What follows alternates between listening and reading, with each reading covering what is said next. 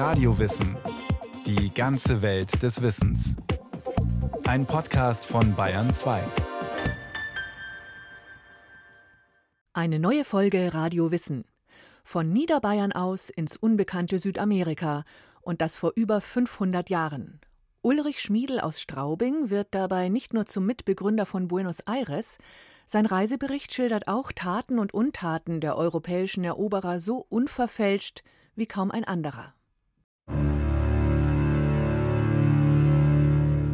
Glorreiche Eroberer wollten sie sein. Doch das Leben der Konquistadoren ist alles andere als glorreich im Jahre des Herrn 1536. Es war eine solche Not und Jammer vor Hunger, dass weder Ratzen noch Mäuse, Schlangen und anderes Ungeziefer ausreichten, auch die Schuhe und das Leder. Es musste alles gegessen sein. Schreibt Ulrich Schmiedel in seinen Reiseaufzeichnungen. Vor knapp einem Jahr war er aufgebrochen, mit über 2000 Mann in Diensten der spanischen Krone, um sich die neue Welt untertan zu machen. Und nun hängt er mit ihnen fest, hier am Rio de la Plata, im Nordosten einer Gegend, die später als Argentinien bekannt sein wird. Ihr Camp? Eine Reihe notdürftig zusammengezimmerter Lehmhütten, die sich hinter einem Erdwall mit Palisadenzaun verschanzen. Die Indigenen wehrhafter, als sie geahnt hatten. Und werden sie nicht angegriffen, droht schon die nächste Meuterei in den eigenen Reihen. Nur das ist alles nichts im Vergleich zu dem schrecklichen Hunger, der sie alle quält und zur Verzweiflung treibt. Drei spanische Kameraden schlachten in ihrer Not heimlich eines der mitgebrachten Pferde. Doch sie werden ertappt und landen dafür am Galgen. Und als hätte das nicht gereicht, so begab sich in derselben Nacht von anderen Spaniern, dass sie die Schenkel und aus dem Leib Stücke Fleisch geschnitten, heimgetragen und gegessen hatten. Auch hat es sich begeben, dass ein Spanier seinen eigenen Bruder gegessen hat, der gestorben gewesen ist. So hat sich Ulrich Schmiedel sein Leben wohl nicht vorgestellt, als er mit Ende 20 seine niederbayerische Heimat Straubing hinter sich gelassen hat. Damals konnte er sich sicher auch nicht vorstellen, was alles auf ihn zukommen würde, und noch weniger, dass er knapp 20 Jahre später zurückkehren und einen Reisebericht verfassen würde über seine Zeit in der Wildnis im Silberland am Rio de la Plata. Einen Bericht, der die Taten und Untaten der europäischen Eroberer unverfälscht schildert. In die Wiege gelegt war Ulrich Schmiedel ein solches Abenteuer nicht, als er zwischen 1500 und 1510 als Spross einer angesehenen Bürgerfamilie zur Welt kommt, sagt die Straubinger Stadtarchivarin Dorit Maria Krenn. So, und da haben wir nämlich noch ein paar besondere Sachen. Also das ist jetzt ein Saalbuch, und zwar das Saalbuch vom Erhard Schmiedel, also vom Vorfahren vom Ulrich Schmiedel. Und hier in einem Saalbuch sind immer alle Besitzungen eingetragen. Und da sieht man schon, dass es keine arme Familie war. Ulrich Schmiedels Vater Wolfgang, Bürgermeister und reicher Kaufmann. Die Karriere des Sohnes scheint vorbestimmt. Umso radikaler wirkt Ulrichs Entschluss, seinen eigenen Weg zu gehen. Wir wissen ja gar nicht, wie kommt dieser junge Kaufmannssohn und Patriziersohn aus Straubing, wie kommt der dazu, sich in so jungen Jahren auf ein Schiff zu melden, mit den spanischen Eroberern da nach Südamerika zu fahren? Ne? Ist es Abenteurerdrang? Ist es Forschungsdrang? Ist er wirklich von der Familie in Geschäften weggeschickt worden? Wir wissen aber auch, dass zu der Zeit die jungen, begüterten Söhne in Straubing ziemlich aufmüpfig waren, rumorisches Übeltreiben und was auch immer in den Quellen und in den Ratsprotokollen steht. Also vielleicht hat er die Stadt auch verlassen müssen, weil er irgendwas angesteckt gehabt hat. Fest steht, Ulrich Schmiedel verpflichtet sich als Söldner der spanischen Krone. Spaniens König Karl V. herrscht zugleich als Kaiser des Heiligen Römischen Reichs und damit über ein Imperium so groß, dass dort die Sonne niemals untergeht. Schließlich ist es noch keine 50 Jahre her, dass ein gewisser Christoph Kolumbus für die Krone den Kontinent entdeckt hat, in den es so viele Abenteurer und Glücksritter zieht. Auch für den jungen Straubinger dürfte die Aussicht auf sagenhafte Reichtümer eine große Rolle gespielt haben, glaubt der Kieler Sprach- und Literaturwissenschaftler Franz Obermeier. Seit Jahren beschäftigt er sich mit Schmiedels Reisebericht, kennt den Verfasser wie kaum einer. Also er kam durchaus aus einer wohlhabenden Familie, war allerdings Sohn aus erster Ehe und hatte wohl kein großes Erbe zu erwarten. Das heißt, es gab keinen gemachten Platz für ihn und auch in Spanien ist es oft so, dass auch wegen dem Erbrecht meistens dann die zweiten oder dritten Söhne in die Kolonien gingen, weil sie dort dann erwarteten, eben militärische Karriere zu machen oder so der Traum von vielen dann reich zurückzukommen. Also er konnte sich eben vorstellen, dass durchaus für ihn die Möglichkeit einer Karriere, eventuell eines Reichtums dort gegeben war. Doch in erster Linie geht es bei derartigen Unternehmungen schon damals um den Reichtum internationaler Großkonzerne. Es ist der Beginn der Kolonialisierung. Spanien und Portugal im Wettlauf um die neue Welt.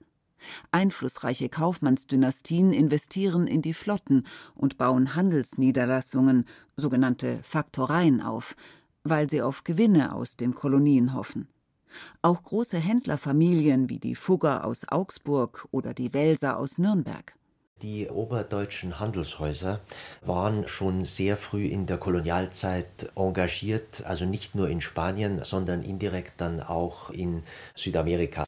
Die Fugger hatten solche Faktoreien in Spanien und dachten eben daran, in diesem Handel dann auch Gewinne zu machen. Und durch diese Beziehungen wohl dann auch zu Handelshäusern hat Schmiedel seine Reise dann auch für die Zeit typisch angetreten. Und natürlich spielen auch Legenden wie die des sagenumwobenen Goldlands Eldorado eine Rolle, warum die Konquistadoren in die neue Welt drängen. Klar, was sich die Eroberer erwarten. An einem Gewässer mit einem so verheißungsvollen Namen wie Rio de la Plata, der Silberfluss. Dort am Mündungstrichter des Paraná gehen die Eroberer im Jahre 1536 vor Anker. Da haben wir eine Stadt gebaut. Die hat Buenos Aires geheißen. Das ist auf Deutsch guter Wind gesagt. Auch haben wir 72 Pferde und Stuten aus Spanien auf den vorgenannten 14 Schiffen gebracht, die zu der erwähnten Stadt Buenos Aires gekommen sind. Unter dem Kommando des Spaniers Pedro de Mendoza ist Schmiedel dabei, als sie die Stadt Buenos Aires gründen. Er ist beim ersten größeren Zusammenstoß mit den Ureinwohnern dabei, als knapp 25 Konquistadoren sterben, freilich nebst tausend dahingemetzelten Indigenen. Und auch jetzt, kurze Zeit später, als diese entsetzliche Hungersnot ausbricht. Die Expedition kam ja in einer Gegend an, wo gar nichts war, außer ein paar Indianerstämme. Dort war man natürlich angewiesen auf das Wohlwollen der Indianer. Und durch einiges auch ungeschicktes Handeln der militärischen Befehlshaber kam es zu Streitereien, auch zu Strafexpeditionen und dann zu einer großen Hungersnot in Buenos Aires, wo wohl zwei Drittel der Kolonisten starben. Pedro de Mendoza lässt nach anderen Plätzen zum Siedeln suchen. Doch wohin sie auch kommen, die Ureinwohner sind bereits weg und haben alle Vorräte vernichtet. Niemand von den Konquistadoren konnte wissen, worauf sie sich bei ihrer Expedition eingelassen hatten. Also es ist nicht wie später dann im 18. Jahrhundert Forschungsreisen oder dann im 19. Jahrhundert Reisen aus persönlichem Interesse oder dann ganz später natürlich von Kolonisten, die sich dort niederließen, sondern eben im Rahmen einer Expedition, die eine noch völlig unerschlossene Gegend, also hier eben das südliche Südamerika, also von heutigen Argentinien und Paraguay, einfach erstmal erobern und erschließen wollte. Informationen über die Gegend sind dementsprechend rar. Abgesehen von den Küstenregionen bewegen sich die Eroberer noch weitgehend in Terra Incognita. Insofern ist für Schmiedel alles neu und interessant, was er sieht. Wir kamen zu einer Nation, die heißen Guaranis. Da gab uns Gott der Allmächtige seine göttliche Gnade, dass wir bei diesen erwähnten Guaranis von dem türkischen Korn oder Mais und Batatas und andere Speise mehr fanden. Auch Fisch und Fleisch, Hirschen, Wildsau, Straußen, indianische Schafe, Hühner und Gänse und anderes Wildbret, die ich nicht alle auf diesmal beschreiben kann. Auch sind diese Guaranis kurze Leute und dick, Auch haben sie, die Männer, in den Lefzen ein kleines Löchlein, da stecken sie ein Kristall da rein. Auch die Frauen und die Männer, die gehen mutternackt, wie sie Gott der Allmächtige geschaffen hat. Auch der Vater verkauft seine Tochter und der Mann sein Weib, wenn es ihm nicht gefällt, und der Bruder seine Schwester. Es kostet ein Frauenbild ein Hemd oder ein Messer zum Schneiden oder eine kleine Hacke. Der einfache Landsknecht Ulrich Schmiedel als genauer Beobachter. Manchmal klingen seine Beschreibungen sogar etwas eintönig. So schreibt Schmiedel zum Beispiel immer wieder, ein Stamm, bei dem sie gerade gelandet sind, habe nichts anderes zu essen als Fisch und Fleisch. Doch tatsächlich geht es hierbei um überlebenswichtige Details. Die Europäer brauchten damals die Information, wie man sich ernähren konnte in der Gegend. Sie sind ja in einer Trockensteppe oder im Pantanal, in überschwemmtem Gebiet. Das heißt, für das eigene Überleben ist natürlich diese Frage, ob die Stämme überhaupt so reich sind, dass sie Nahrungsmittel teilen könnten, von großer Bedeutung. Hinzu kommt, so Franz Obermeier, niemand dürfe beim Lesen persönliche Eindrücke nach heutigen Maßstäben erwarten. Sie kommen aus einer mittelalterlichen Tradition her. Also wir können jetzt nicht Schmiedel aufschlagen und erwarten, er schildert jetzt, wie schön ihm die Landschaft gefallen hat, welche besonderen Erlebnisse er hatte. Das muss man in Rechnung stellen. Trotzdem beweist Ulrich Schmiedel erstaunlich oft, wie sehr er sich für seine Umwelt, die Menschen, die Flora und Fauna interessiert was er gesehen hat. Also die Landschaft, die Pflanzen. Er hat ungefähr 30 Indiostämme beschrieben, wie sie aussehen, ihre Gestalt, ihre Tätowierungen. Er hat, was schon ganz nett ist, er hatte dann auch manchmal Bezüge zur Heimat gemacht.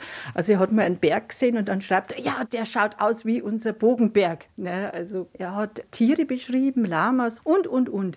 Nicht zuletzt hat Ulrich Schmiedel ein Auge für das andere Geschlecht.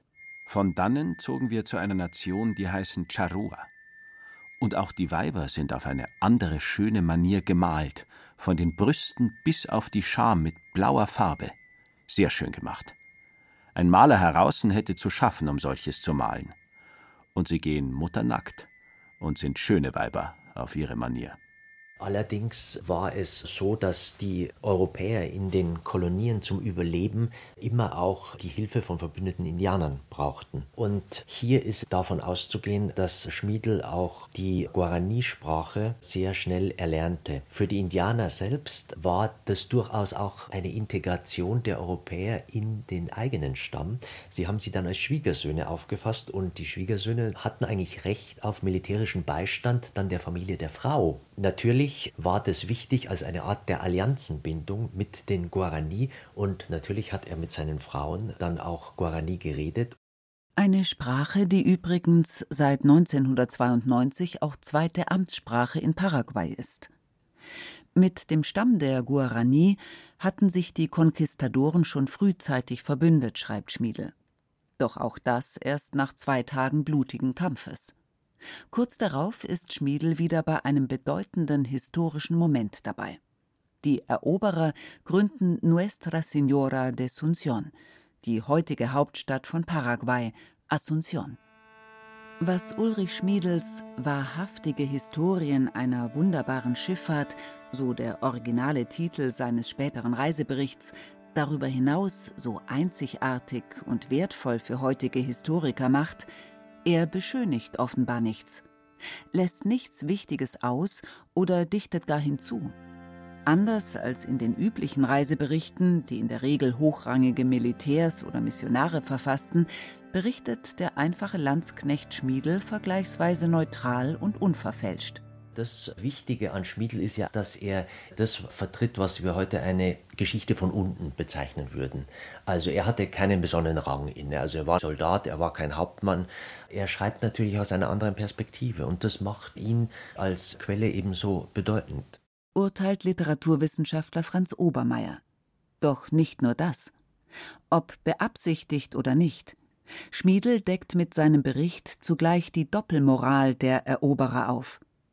Dass er die grauenhaften Zustände so explizit beschreibt, wie etwa den Kannibalismus unter hungernden Europäern, kommt zur Zeit der Conquista einem Skandal gleich. Denn Menschenfresserei war das Stigma, das die Europäer gewöhnlich den Indigenen aufpressten. Es war schließlich ein wichtiges Argument dafür, die armen, gottlosen Wilden zu zivilisieren und damit das Brandschatzen und Morden im Namen Gottes zu rechtfertigen. Kannibalismus in den eigenen Reihen? Mehr Kritik an dem Unternehmen der spanischen Krone geht kaum.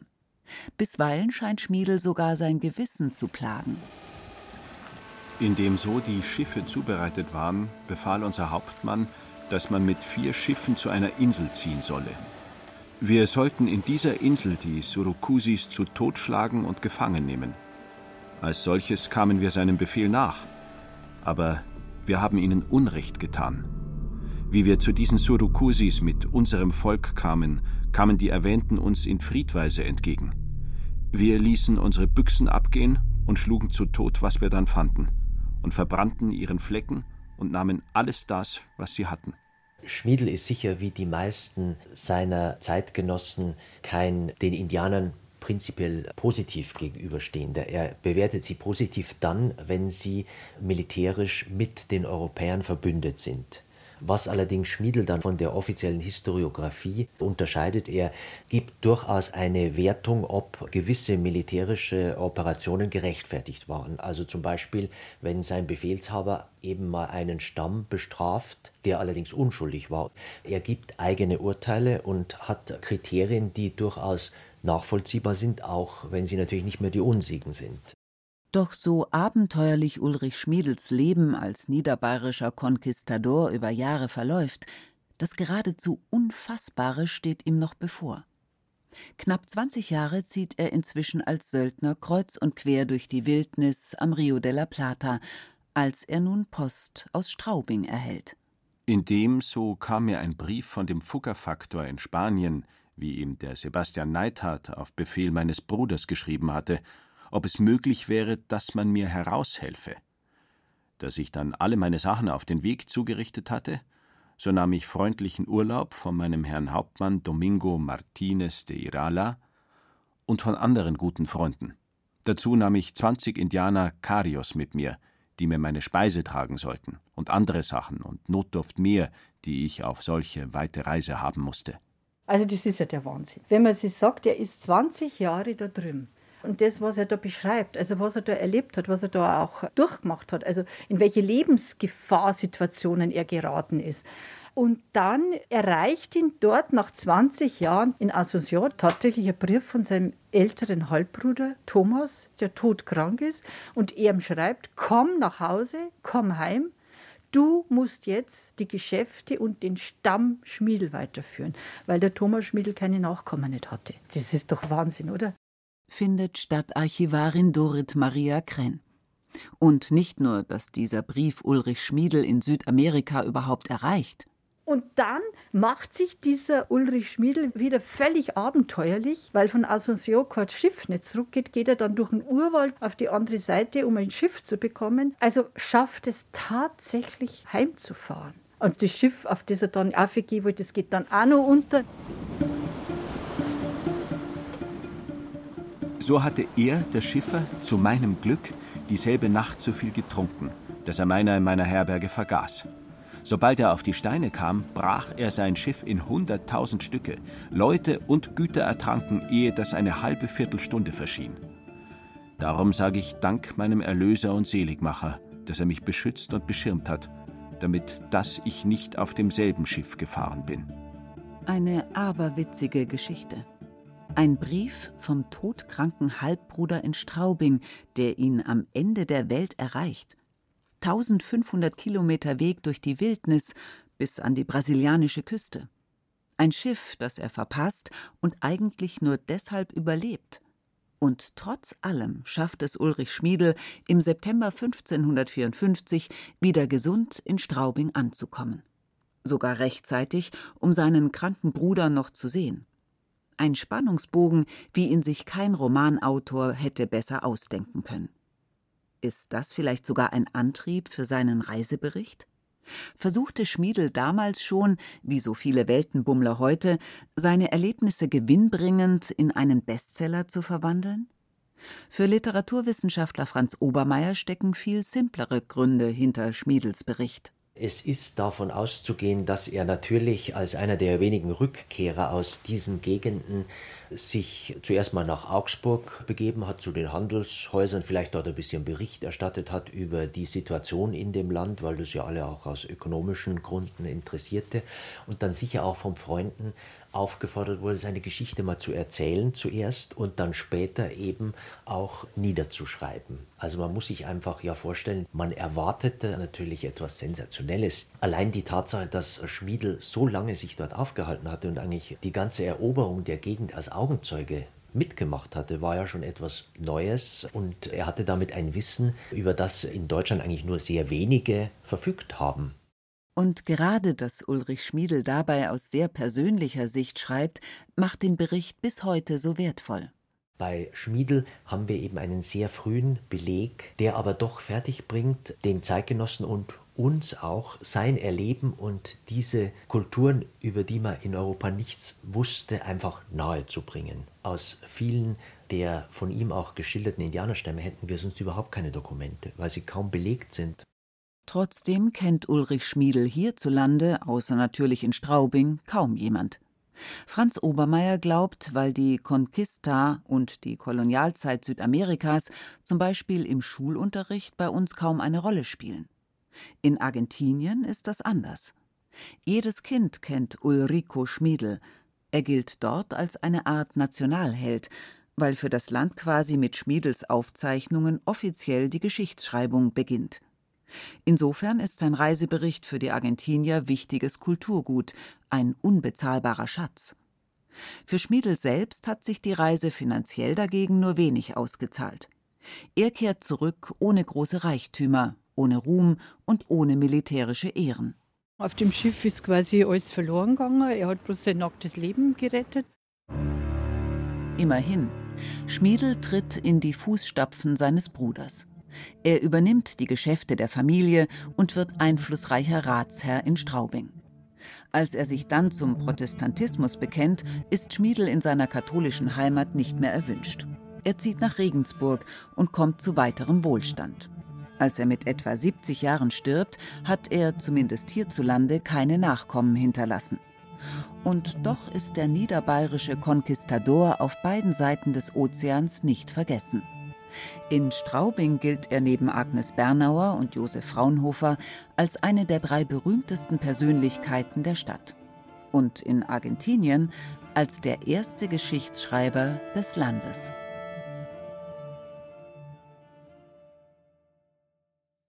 Ulrich Schmiedel. Sebastian Kirschner hat vom Leben des Konquistadors aus Niederbayern erzählt.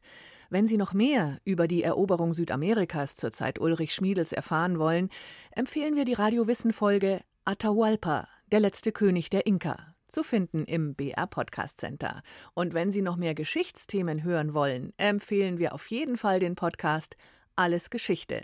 Alle Links finden Sie in den Show Notes.